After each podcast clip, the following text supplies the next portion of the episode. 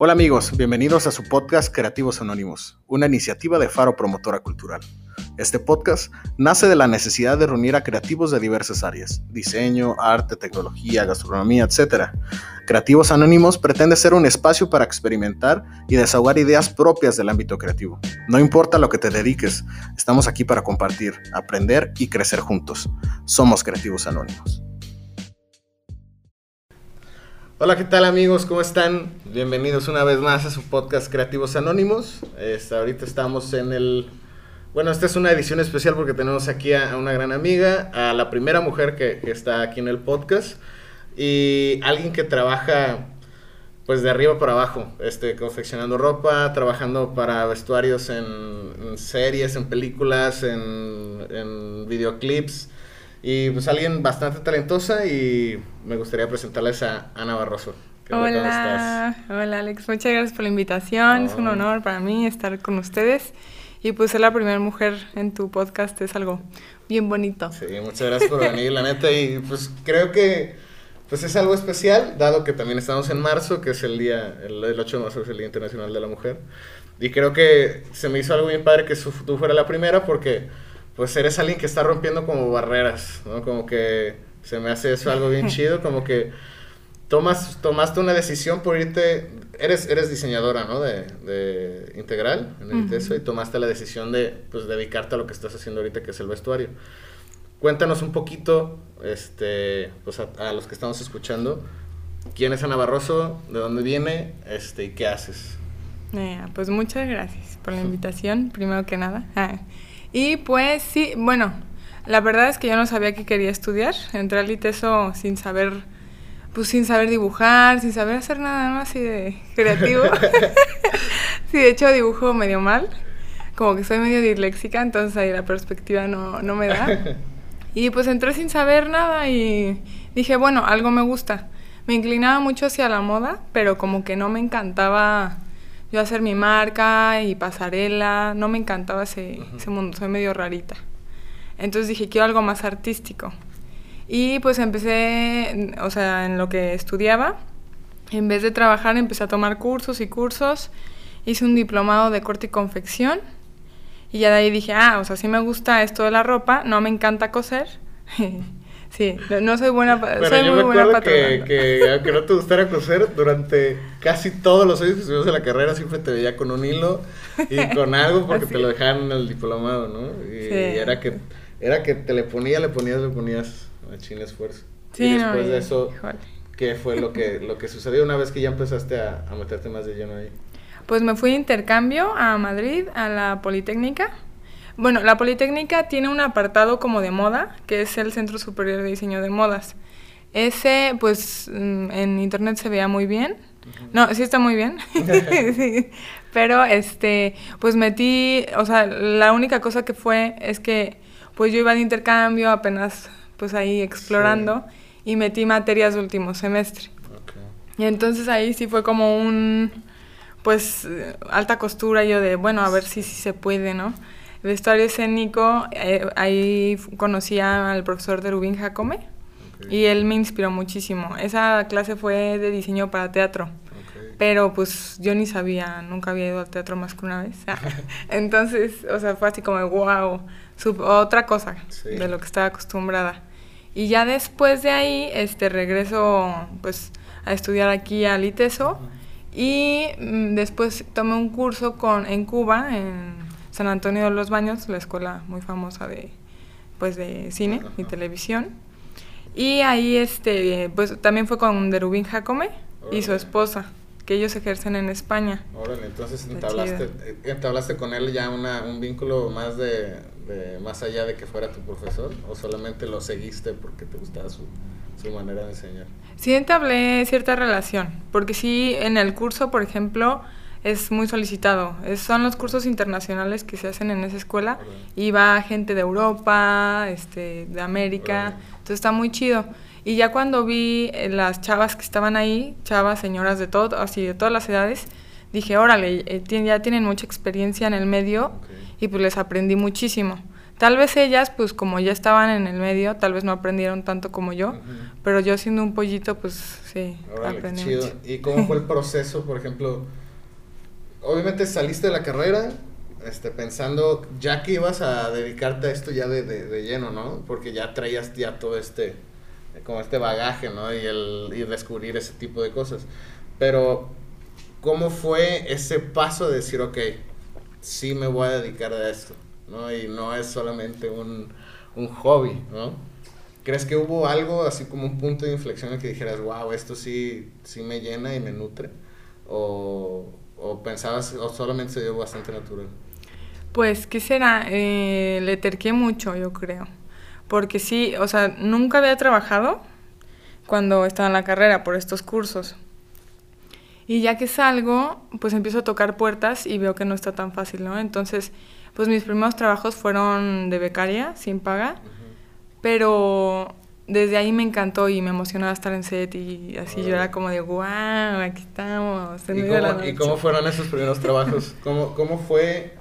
Te, te, metiste a buscar, por ejemplo, ya tenías más o menos una idea de quiénes eran los referentes más importantes aquí, o después de eso te pusiste a buscarlos y salió la oportunidad y cómo fue ese entrar a, un nuevo mundo, que literal es algo totalmente nuevo, ¿no? Pues primero, en los últimos semestres me apoyé mucho ya de, bueno, estudiamos diseño, pero me apoyé más de la carrera de audiovisual. En ese entonces, no sé si siga, eh, de coordinador estaba Andrés Villa. Y él, pues súper buena onda, me guiaba y me decía, no, mira, es que háblale a tal, a tal director de arte, o sea, puedes hacer mancuerna. También en una clase hicimos como nuestro plan de negocios y ahí ya hice toda la estrategia. Pero bueno, de, o sea, de la clase a lo real, pues ya es otra cosa, ¿no? Sí. Sí, cañón. Sí, es como toparte con una... No es como que... Al, sí, no sé cómo sea en ese medio. Si, si a lo mejor sí es algo más de rápido y que ya tengas que tener sí o sí el, el conocimiento. O si es como de aprendizaje y como de taller que dicen, ah, puedes ir aprendiendo durante la marcha, ¿no? Que siempre, todo el rato vas aprendiendo, ¿no? Pues depende. Ah, si la riegas, la regaste horrible. Pero es que lo que pasa es que cuando tú entras en una carrera audiovisual, tus compañeros hacen lo mismo. Entonces puedes estar haciendo cortitos, videos con ellos y aprender en la marcha. Pero como yo no tenía ningún conocido literal del medio, pues fui tocando puertas. Fui a oficinas, Fui primero con Luper Sandy de Fantasma, eh, muy, muy chido, súper padre su trabajo, y pues ahí empecé a tocar. Después, este, eh, fui con Topus Uranus, y ahí fue donde empecé a trabajar eh, con Lola, bien linda ella. Este, asistí vestuario con ella, y fueron como mis primeras este, acercamientos. Pero bueno, ya tenía el background de Cuba, entonces sí sabía de continuidad, sabía mucho de esto. O sea, del otro que si no hubiera, no lo hubiera tomado, pues no, no, estarían ceros. Órale, qué chido, ¿eh? Eso, eso está, está bien padre porque, pues, si no lo hubiera buscado no se hubiera dado, porque como que fue más o menos, ir, fue mutando como la idea de lo que querías. ¿Y tus primeros trabajos de qué fueron? Fueron videoclips. Casi siempre, pues sí, se empieza de los videoclips, que está padre porque es un trabajo como muy creativo la continuidad puede, puede que haya continuidad, pero es mucho menos que un comercial o una peli bueno, o una película o serie. Pero este es muy creativo, entonces ahí puedes foguearte más. ¿Y cómo fueron tus como me interesa más o menos cómo es tu proceso de trabajo, Cuando llega un proyecto, este, ¿qué es, qué es lo primero que piensas o qué es lo primero que tratas de tener como base? Pues depende mucho del trabajo, porque por ejemplo los videoclips son muy diferentes a los cortos. Hasta un mismo corto pues es muy diferente a una película, aunque sea como del estilo, ¿no? De la línea. Pero es el cliente. O sea, si me está contratando para una para publicidad, ¿qué publicidad es? ¿Cómo se maneja la publicidad de esa empresa? ¿Qué tono, más o menos qué colores? La competencia, ¿qué otros colores tiene? Y en, más, que nada en ya en película es muy diferente. Primero se lee el guion, se analiza y ya en base a eso tú das un presupuesto. Que digo, en publicidad también hay guiones, pero los guiones son como no tan explícitos.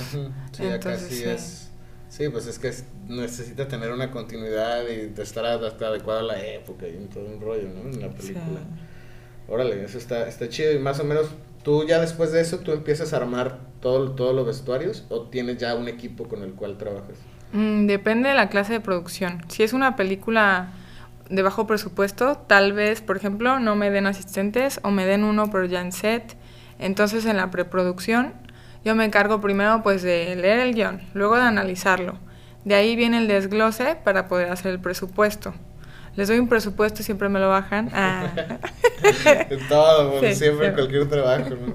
Sí, caray. Y entonces, pues sí, a veces sí lo bajan mucho. Hay veces que he trabajado sin dinero, literal, y es con puro patrocinio. Y por ejemplo, sí dinero, pero 1500 pesos, o sea, en una película, que no, pues no es nada. Sí, que es más para producir contenido tuyo, ¿no? Decir que pues tuviste en... Pues lavandería. Portafolio, ¿no? O sea, eso de presupuesto de materia prima. Ya los honorarios son aparte. Oye, y digo, ya ahorita ya tienes como... Digo, yo ya te veo como pez en el agua, ¿no? Siento que ya como que perdiste esos miedos y como que ya sabes tú sabes cómo es cómo funciona el, ciclo y ese negocio, ¿no? Y, como que ya modificaste un poquito de tus de tus maneras de comunicarte de trabajar, ¿no?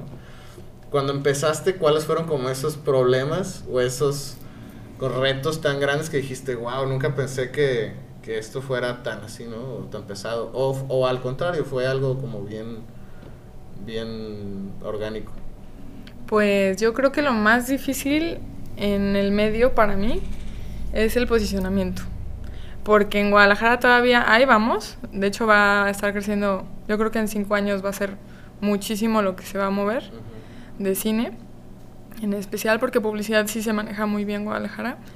Y este, pero la cuestión aquí es que como todavía no es un gremio muy grande de crew, o sea, de gente que detrás de la cámara, hay muchas relaciones de amigos. Y eso, por ejemplo, eh, yo, o sea, mi perspectiva de esto es que puede ser muy contraproducente o muy a favor de un proyecto dependiendo de las cualidades de cada equipo. Pero, por ejemplo, como salen de la carrera y hacen su equipo, siempre su equipo. Y es muy cómodo trabajar con esas personas.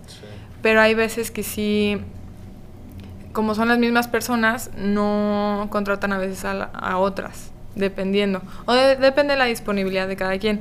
Pero entonces el posicionamiento en cuanto a ya proyectos más grandes es más difícil aquí en Guadalajara, a que si te vas al DF. El DF como que siento que sin palancas puedes. Ajá. Exacto. Y de todo lo que haces ahorita, ¿qué es lo que más te gusta?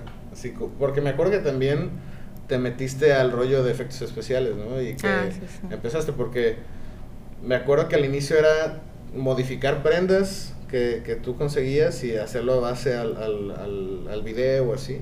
De repente tú empezaste a confeccionar también tus propias cosas y te metiste al rollo de efectos especiales, que eso también se volvió todo un área bien, bien diferente, ¿no? Como bien amplia del, hacia dónde puedes irte. Sí, sí, bueno, ahí me metí a maquillaje.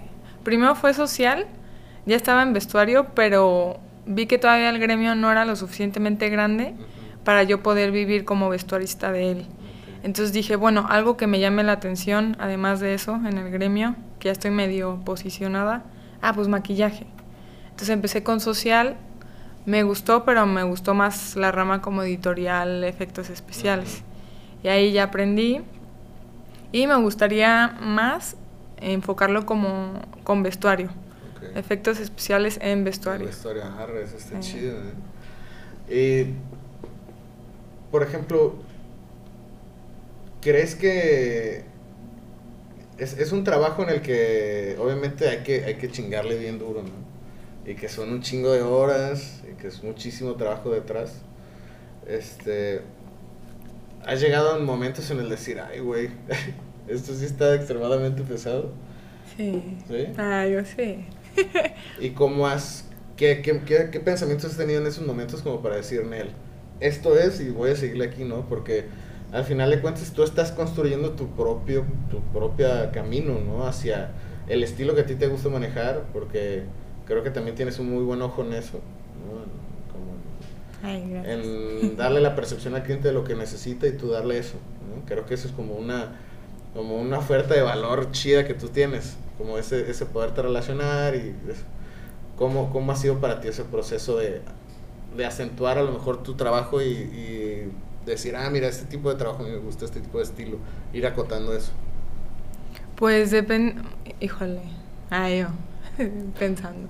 Depende mucho del cliente y, híjole, es que esto es muy, es un campo muy grande, porque te tienes que saber vender muy bien y tienes que tener buen, no choro, porque sí es, pero sí medio choro, ¿no? De decirle, esto es por esto, pero más que nada es ver mm, hacia dónde va y qué le puedes ofrecer tú. Por ejemplo, yo siento que hay vestuaristas para todo tipo.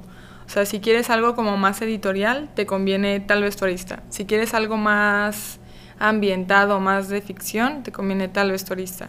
Siento que cada quien tiene su estilo. ¿Y tú cómo te definirías? Pues más ciencia ficción. sí, sí, sí, más puerco, el vestuario, o sea, más ambientado, más envejecido, esos detallitos. Sí, y entonces te gusta trabajar más en ese tipo de proyectos, ¿no? Como sí. en el que sean más fantasiosos, se podría decir. Sí, como fantasía y época. Pero bueno, es casi el sueño de todas las vestuaristas. y es el que menos hay porque es muchísimo presupuesto. ¿Y cómo, cómo fue el, el pasar de, de, a lo mejor estar haciendo proyectos que sean más chicos a de repente llegar a un, a un proyecto grande, ¿no? Por ejemplo, no sé, ahorita que hiciste un, una película para Netflix, ¿no? Y estuviste también dentro del crew que tú participó ahí, ¿cómo se llama? Cuatro siglos de milagros. Ah, pero está muy chido porque eso ya es, la verdad es un super logro, ¿no? Y el llegar ahí, aparte, porque recuerdo, si no, si no mal recuerdo, me corriges, que estuviste con varios artistas trabajando y de, después, de repente por esos tipos de vínculos y ese tipo de lazos te topaste con gente que le gustó tu manera de trabajar, ¿no? Y que te ha jalado a, a trabajar en esos proyectos. Por eso hablo que, que, la neta, pues más que nada tu trabajo y el, el hecho de que tú hagas esos vínculos te ha, ha, hecho que estés creciendo en esto, ¿no? Este, ¿cómo, ¿Cómo ha sido el, el enfrentarte a ese tipo de proyectos que a lo mejor involucran ya algo más grande? Pues bueno, para llegar a esos proyectos sí es como por, o sea, que sí le gusta tu chamba a los demás, pero no nada más la chamba creativa, también es el trabajo humano. Porque la preproducción pues no te conocen y puede estar muy bonito el diseño, pero si vas a estar en set, tienes que comportarte de cierta manera. O sea, no hay muchas cosas que no puedes hacer. No puedes por más problemas que haya o que te griten, que tampoco me, o sea, no avalo que le griten a la gente en set, pero si ya te están gritando, pues tratar de conservar la calma y no ponerte como al tú por tú con, con la banda, ¿no? Que es difícil a veces, la verdad. Entonces, entonces es un trabajo bien estresante, ¿no? Tienes que saber trabajar bajo presión. Y, y ser muy racional en quién, o sea, por qué pasan las cosas. Que, o sea, sí pasa. Sí pasa que llevas, es un rodaje nocturno y por ejemplo llevas 12 horas o 13 horas trabajando seguidas y dormiste 5 y pues salen un buen de detalles y te regañan enfrente de todos o por el radio y dices tú, tranquilo, tranquilo, todo bien. entonces si es, si es ponerte a prueba bien cabrón en cada, cada proyecto, ¿no? Así como... Sí, pero eso en películas pequeñas, ya en películas mucho más grandes que yo no he estado. Eh. Siempre he estado en set. no, pero muy buenas las películas que he estado, la verdad. La oportunidad ha sido muy chida pero más bien no, no con tanto crew. Y eso genera que yo esté en set. Normalmente una diseñadora ya en películas como más grandes, no sé, pues de Disney, ¿no? O sea, ya hablo de películas ya muy, muy Hollywood, pues no están siempre en set. O sea, ya están viendo otra, otras cosas. y ya hay... Ajá, o sea, ya hay vestuaristas on set que se encargan de la continuidad, de todo, y ya van con el supervisor o el coordinador de vestuario. Arre, eso está sí, Está ¿eh? padre, está... Sí, porque sí es... Como que mucha gente no entiende o, o no, no percibe como todo lo que involucra, ¿no? Por ejemplo, ves, ves un vestuario en set que a lo mejor sale un segundo. Sí. Pero eso llevó horas y horas y horas de trabajo, ¿no? Sí, es como dejas de parte tu, tu rollo de, de, ego de diseñador y que quiero que salga por, por querer que salga algo chido en todas tus piezas, ¿no? Así como que, en cada, aunque sea un segundo que salga mi trabajo, quiero que se vea bien, ¿no? Y cumplir con ese rollo. Sí, está chistoso. Es como cuando hay un chiste, bueno, no lo voy a contar bien porque no me lo sé bien, pero que arte pone todo, ¿no? La decoración, todo bien chido. Y de repente ya lo ves en la película y está el fondo borroso. Y dices, no puede ser. ¿Qué sí pasa? Pues. Sí, ¿no llega a ser frustrante eso? Pues no, porque ya sabes a lo que te atienes. Y ya, bueno, para tu portafolio o tu reel, pues ya esperemos que salga más, o si no, sí tomar buenas fotos. Pero bueno, al principio sí es como los que van de extras, que los, o sea, los tienen ahí muchísimo tiempo en el rodaje. Y pues ya cuando ven el resultado dicen, híjole, casi no salí y estuve ahí todo el día. Así pasa. Pero está perro formar algo, parte de algo más grande, ¿no? Que, que tu trabajo no solamente depende de ti que lo saques y ya está, sino que es una cadena de cosas y de, pues literal una película está viva, ¿no? Y un, un videoclip también está vivo. Sí. Eso, eso está, está interesante, el, el saber que tú eres parte de un engranaje y que, que todo fluya de manera chida, eso está cool. Para, por ejemplo, para hacer los, los vestuarios y todo eso, ¿cómo es tu, tu proceso? ¿Haces como un scouting? ¿O solamente dices, ah, este, este tipo de material me sirve y se lo puedo pegar de tal manera? ¿O ya traes más o menos como, ah, esto checa con esto, esto se pone así? Pues depende mucho, más bien, del presupuesto. Es que el presupuesto me va a limitar mucho.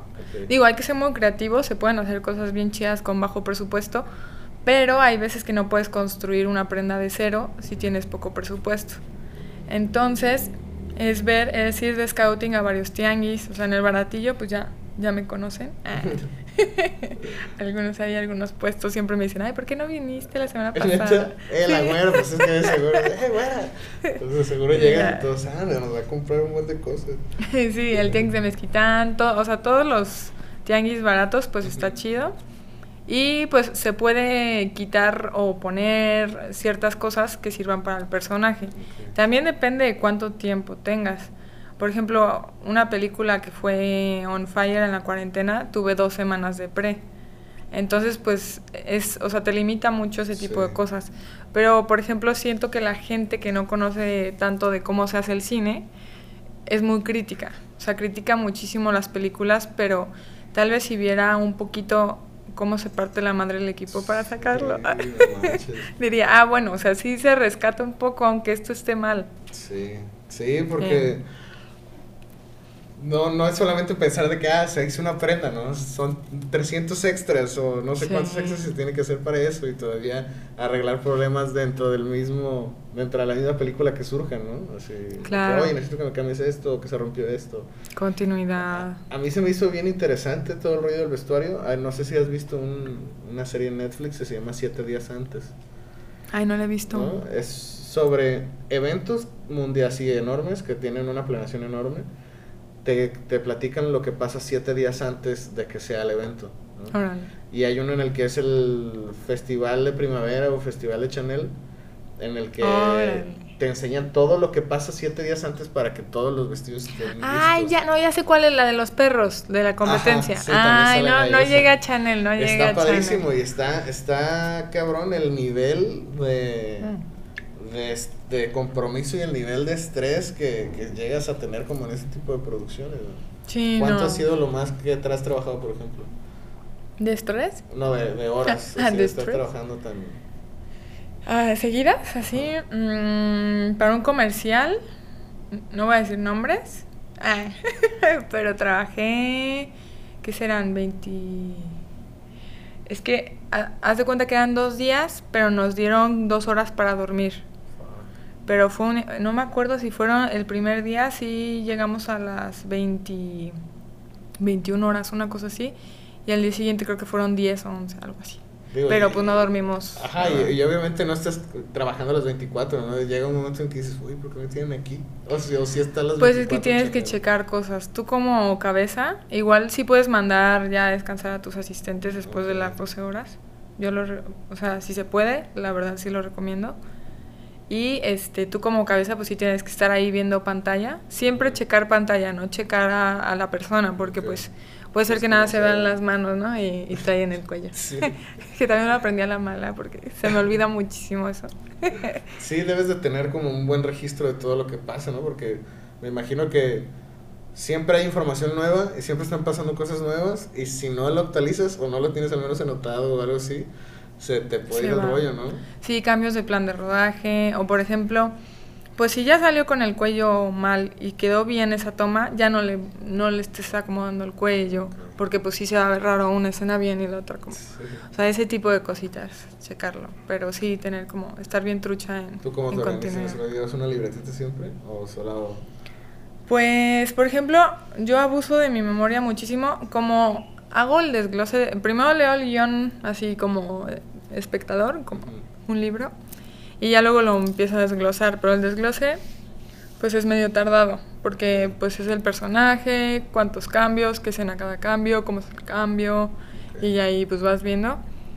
Y pues ya este... En una película más o menos desglose desglose. Bueno, en una película siempre es desglose de prenda como, o sea, de cambio por personaje. Y otro desglose va a ser este del día.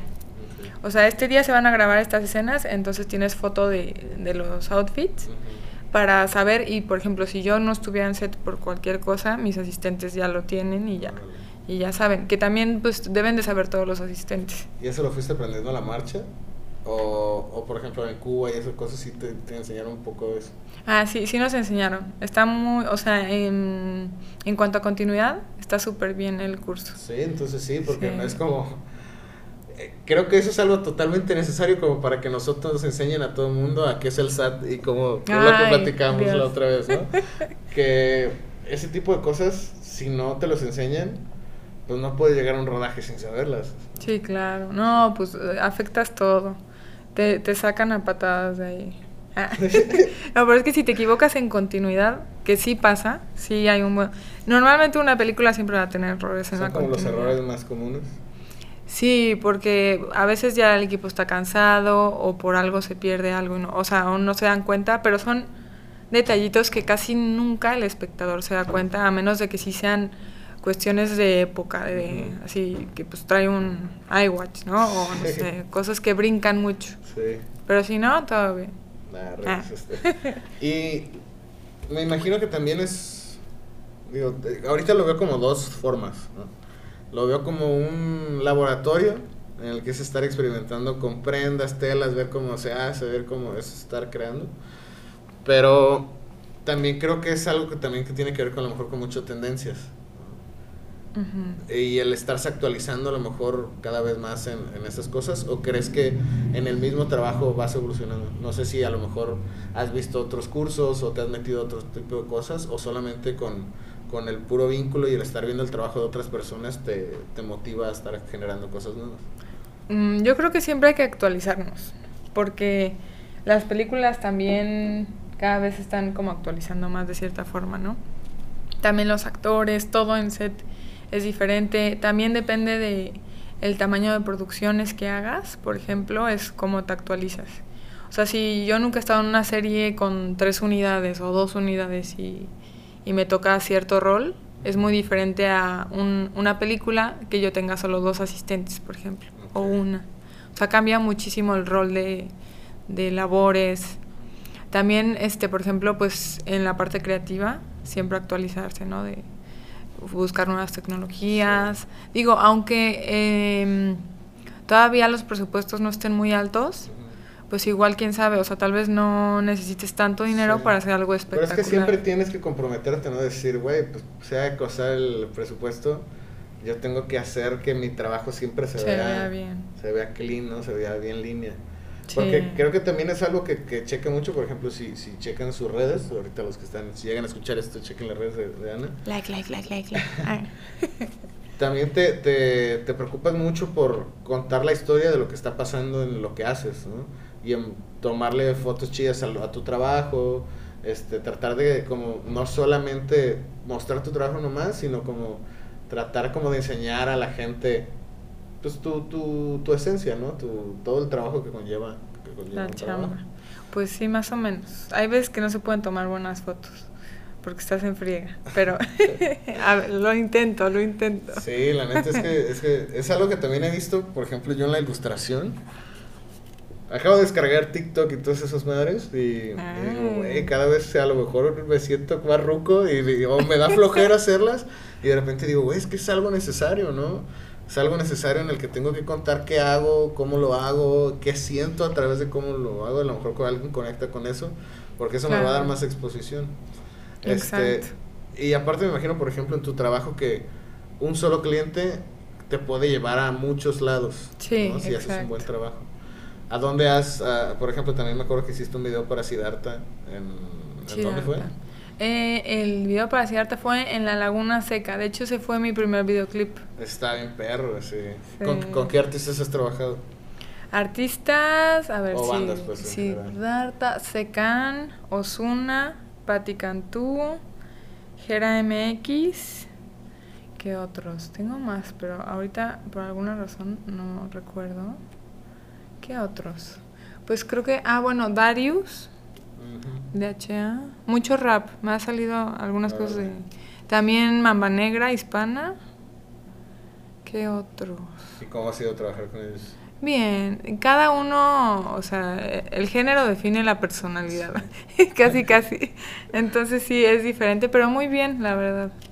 Órale, ¿y cómo es, por ejemplo, que de repente te toque un proyecto de que sea esto de, de época de 1900 y 1800 y algo, de repente un, al día siguiente un trabajo de, de, de rap? Así, ¿cómo, ¿cómo te has sentido tú trabajando en tan, con tanta gente, conociendo tanta gente nueva, tanta gente diferente? ¿O cómo te has sentido tú en, en ese trabajo? Pues? Padrísimo. Padrísimo y no padrísimo, depende. Cuando no hay mucha chamba es padrísimo ver a gente nueva, cotorrear, el crew está padre. Normalmente en proyectos largos se hace como una familia, ¿no? El, Sí. Ahí los ves sus caritas en los peores y mejores momentos del Sí. mes, entonces está genial. Este, pero cuando ya tienes muchísima chamba y estás como absorto de, de tanto estrés, de tanta cosa, puede ser un poco agobiante ver a, a mucha gente, en especial, porque como que tienes que quedar bien, entonces siempre tienes que estar con positivo, con ánimo, y eso es complicado much- muchas veces, ¿no? Que no te sientes así como de, Sí. hoy no es mi día, pero tengo que Sí, pues es que ganas". tienes que dar aparte como ya eres como cabeza de grupo. Sí, no te pueden ver mal. ¿Cómo, cómo ha sido tú ese, ese paso, no? De, de ser a lo mejor este, parte del crew a de repente ya representar al crew. Sí, ¿qué, qué Bueno, tanta de- diferencia de fue? Ah. Ajá. Sí, sí, sí, pero en cierta parte ya representas a, a todo un equipo, ¿no? ¿Cómo, Ah. cómo ha sido el, el, el, el- cambio de estar trabajando para alguien a ya representar pues, un líder, un liderazgo? Pues bien, o sea, no. Creo que. O sea, no me agüito ahorita si me ponen a asistir, Ujú. pero ya quiero asistir a alguien muy chido, alguien que me enseñe, ¿no? Pero no hay. Yo creo que no hay que ponernos los tabús de, no, si ya soy diseñadora de vestuario y directora, ya no voy a asistir, ya no voy a coordinar. Yo creo que siempre podemos aprender y hay proyectos pues de los cuales todavía me toca muchísimo aprender, siempre los va a ver, entonces está genial. Y creo que para poder crecer no puedes tener solo a ti como individuo, tienes que tener a varias personas que te ayuden y que van a ser mejores que tú en otras cosas. O sea, por ejemplo, yo en el orden soy muy mala. Ah, entonces voy a escoger un asistente que me ayude a tener súper bien ordenado todo para no perder nada para continuidad. O cositas así, vas viendo qué te falla y cómo te complementa alguien más. Está chido. Seguido platico con, con varios amigos que el trabajar, por ejemplo, que tú manejes a, a varias personas o que tú, traba- o tú tengas a alguien, por ejemplo, que sea como un líder, siempre llega como alguien más también que representa como un líder y toda esa gente trae como un equipo debajo que lo vemos como superhéroes o como magos, así de que no, él, mi asistente, trae, tiene tal superpoder, ¿no? Que es el Ah, arreglar sí. esto bien cabrón para que no se pierda eso, ¿no? Y eso Está está chido, eso. porque me imagino que pasa eso, ¿no? Como que de repente hay diversos grupos y es tratar de tener un buen flujo de trabajo con todos, porque, Sí. porque no está chido, pues no chambear chido con alguien, ¿no? Sí, no, y siempre yo digo que si se equivoca uno, se equivoca todo el equipo. No es como llegar y gritonear y ¿por qué no hiciste esto bien? No.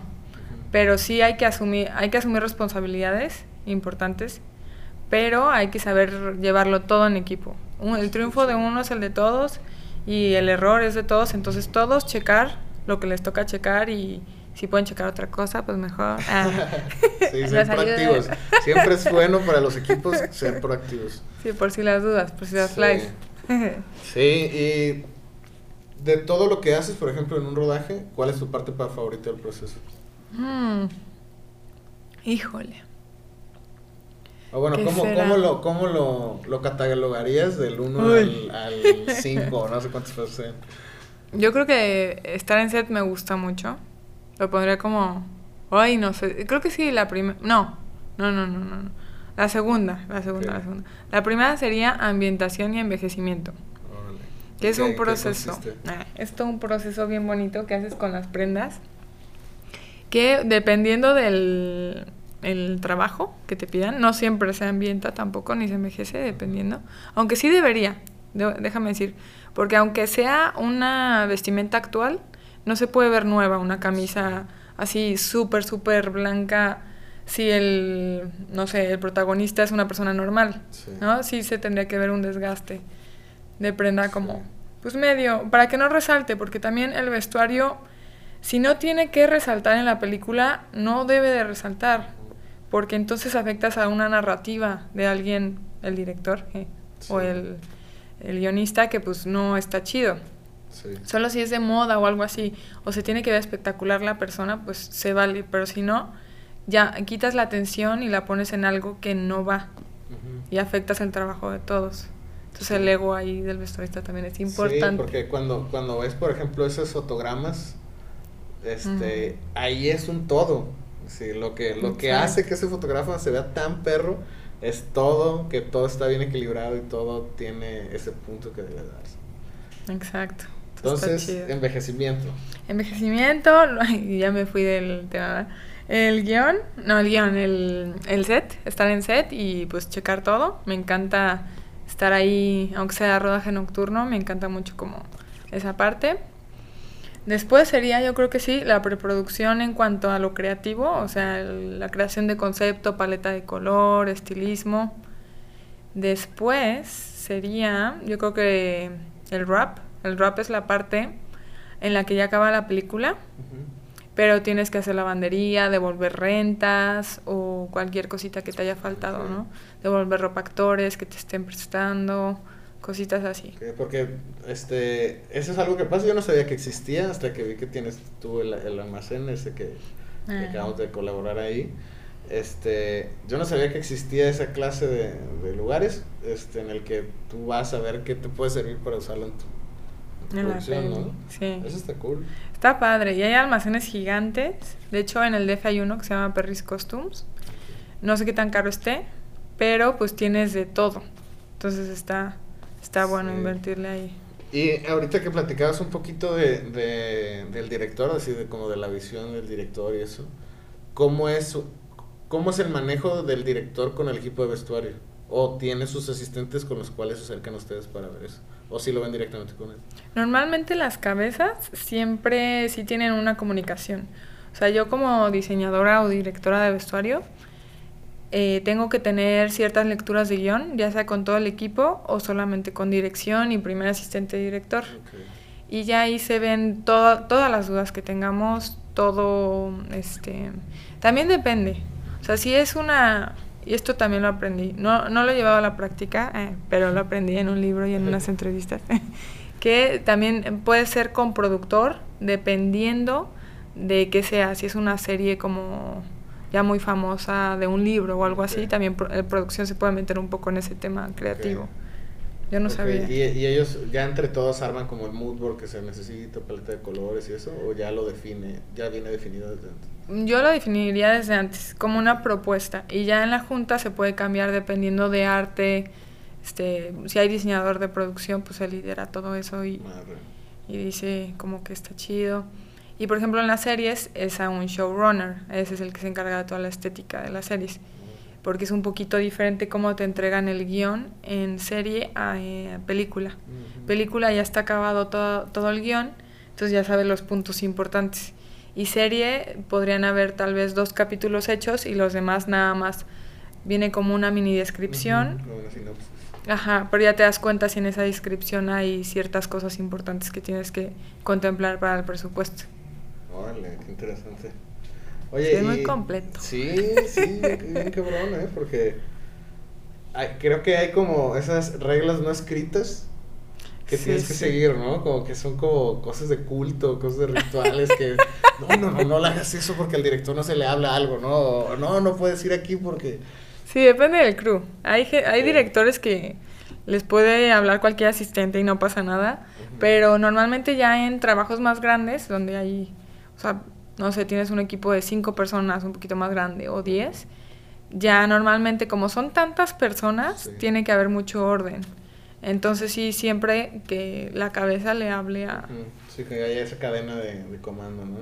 Ajá, para no generar como el teléfono descompuesto. Sí, cascadear el objetivo. Porque me imagino que siempre tienes que estar con tu equipo recordándoles el qué están haciendo, que por qué están aquí, ¿no?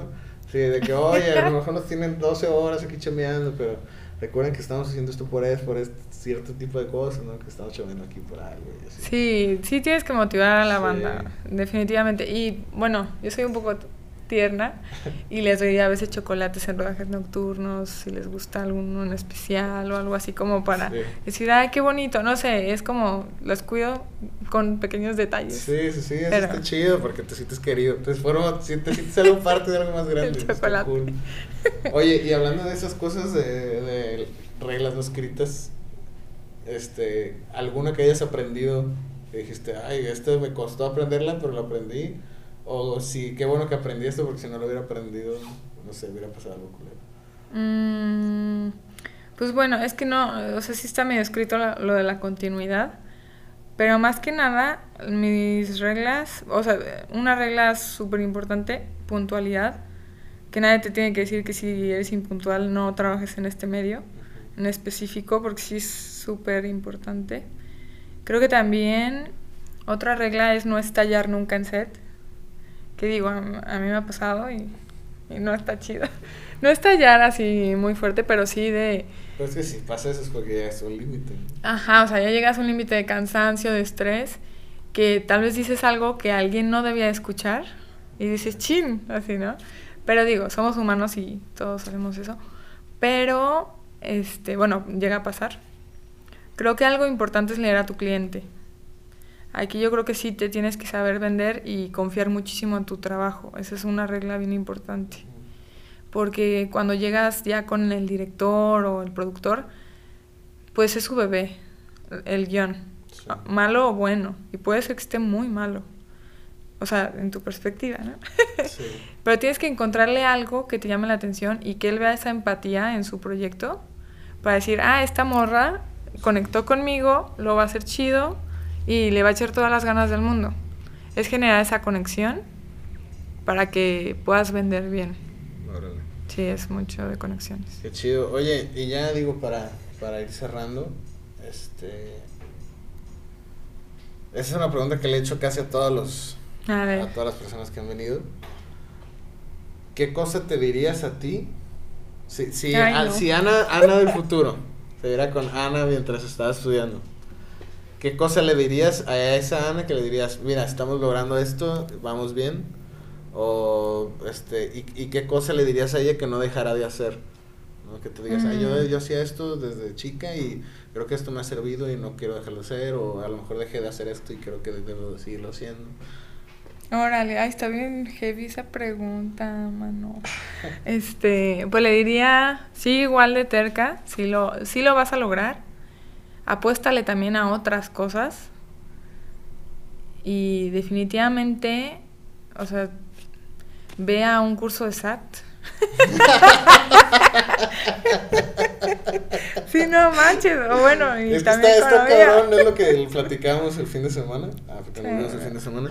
Este, que de repente hay momentos en los que no tienes chamba, ¿no? Ay, sí. Eh, que tienes que decir, uy, me llegó esto y tengo que perreármela durante tres meses a ver qué llega, ¿no?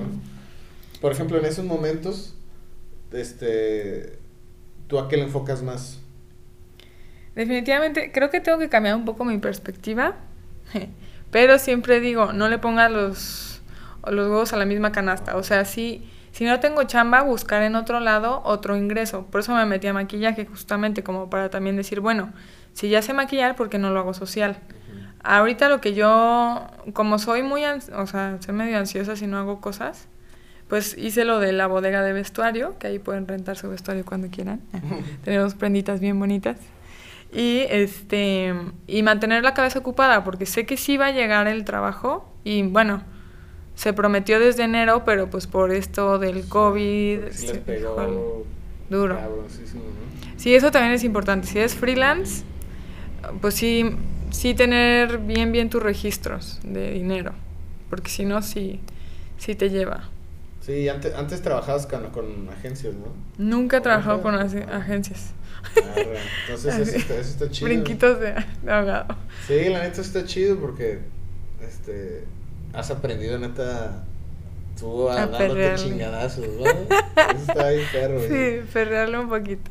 Sí, y y por ejemplo, tú hacia dónde te ves, hacia dónde te gustaría decir, ah, quiero llegar a este nivel, ¿no? Y creo que si tomo esta, si hago este tipo de proyectos o este tipo de cosas, como que voy a subir de nivel y van a, pues, mi mente a lo mejor va a llegar a, cierto nivel de hacer otras cosas. Yeah. Ay. Esa pregunta me gusta mucho. Pues yo me voy haciendo, ahí yo ya sé que vestuario en cuestiones más de época o ciencia ficción. También, obviamente, cualquier tipo de película, si sea ropa normal, me encanta porque no nada más es ropa normal, o sea, tiene un concepto, colorimetría, toda la cuestión de evolución de personaje, pero sí me veo más así como haciendo ese tipo de, de géneros. Y me veo con un taller ya con costureras, o sea, ya más grande del que tengo ahorita, pero sí algo más que genere más trabajos también en la industria.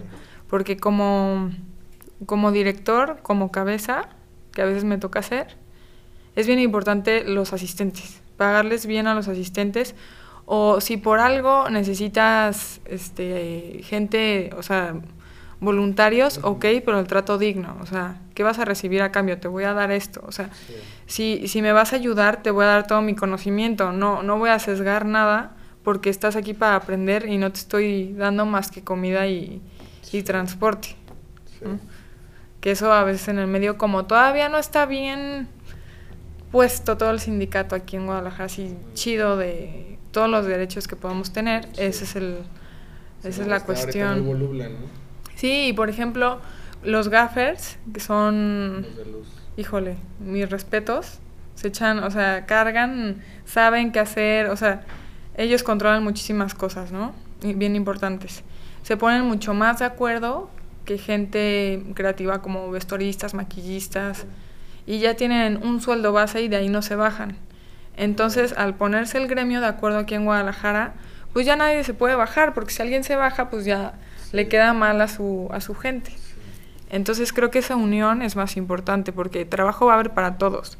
No hay que decir, ay, no la contrates a esta vestuarista por X o Y, porque cada quien es especial y tiene su estilo y funciona para ciertos proyectos más que otros. Pero si, si nos vemos como competencia todo el tiempo, pues sí, o sea, va a llegar alguien que se venda en tres pesos y pues sí te va a quitar la chamba, pero pues también hay que saber cuándo decir que no. Sí. Eso está chido. Este, ¿y con qué director te gustaría trabajar? Híjole, no sé, tengo muchos. Bueno, ay, tres. Ay, híjole. Ay, híjole, no sé, no sé. Por es que sí, sí me sí me gusta mucho Guillermo del Toro. Sé que suena súper trillado, porque todos, ay, Guillermo del Toro. Pero de verdad es que es mi estilo que, que me gusta, es un estilo que me gusta mucho. Y maneja como fantasía a veces con época, justamente, que es como una mezcla bien, hace como su propio mundo. Entonces, no sé cómo se llama el de la serie de Euforia, pero también me encantaría trabajar con él. Es, está bien bonita esa serie. veanla, veanla, el, el diseño de maquillaje, de Ay, qué bonita. Y, ay, no sé, no sé, fíjate. Mm, no, creo que no. Corta esta pregunta. Dejémosla con esos, con esos dos generales, así. Ay, pues bueno, ya creo que, que hablamos cosas bastante chidas. Eh, nos platicaste también mucha información sobre pues, lo que hace tu proceso, no solamente cosas de, de lo que piensas, sino ese tipo de información creo que mucha gente que le puede, que, que a lo mejor está escuchando esto y que le puede interesar el vestuario y que crea que puede también irse como tú lo hiciste, creo que este tipo de información le puede ser bastante, bastante útil, ¿no? Porque yo no estoy este, en duda de que para mucha gente realmente ya está siendo un referente. Ay, favor que me haces manito. La neta, porque pues estamos platicando que no es un gremio bastante amplio.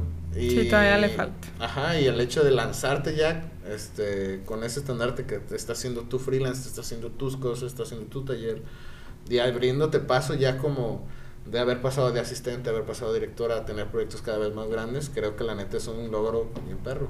Ah, y, siempre estoy bien orgulloso de que todos mis ah. amigos que sé que les está yendo súper bien y, y, la neta, pues qué chido. Este, ya para cerrar, al final este, le digo a, los, a las personas que están aquí que si quieren recomendar algún creativo o algún proyecto que para ellos crea que necesite tener más difusión porque es algo muy bueno, no sé mm. si tengas a alguien que te gustaría compartir. Sí, sí, esto sí me acuerdo que la haces a todos, entonces ya vengo preparada.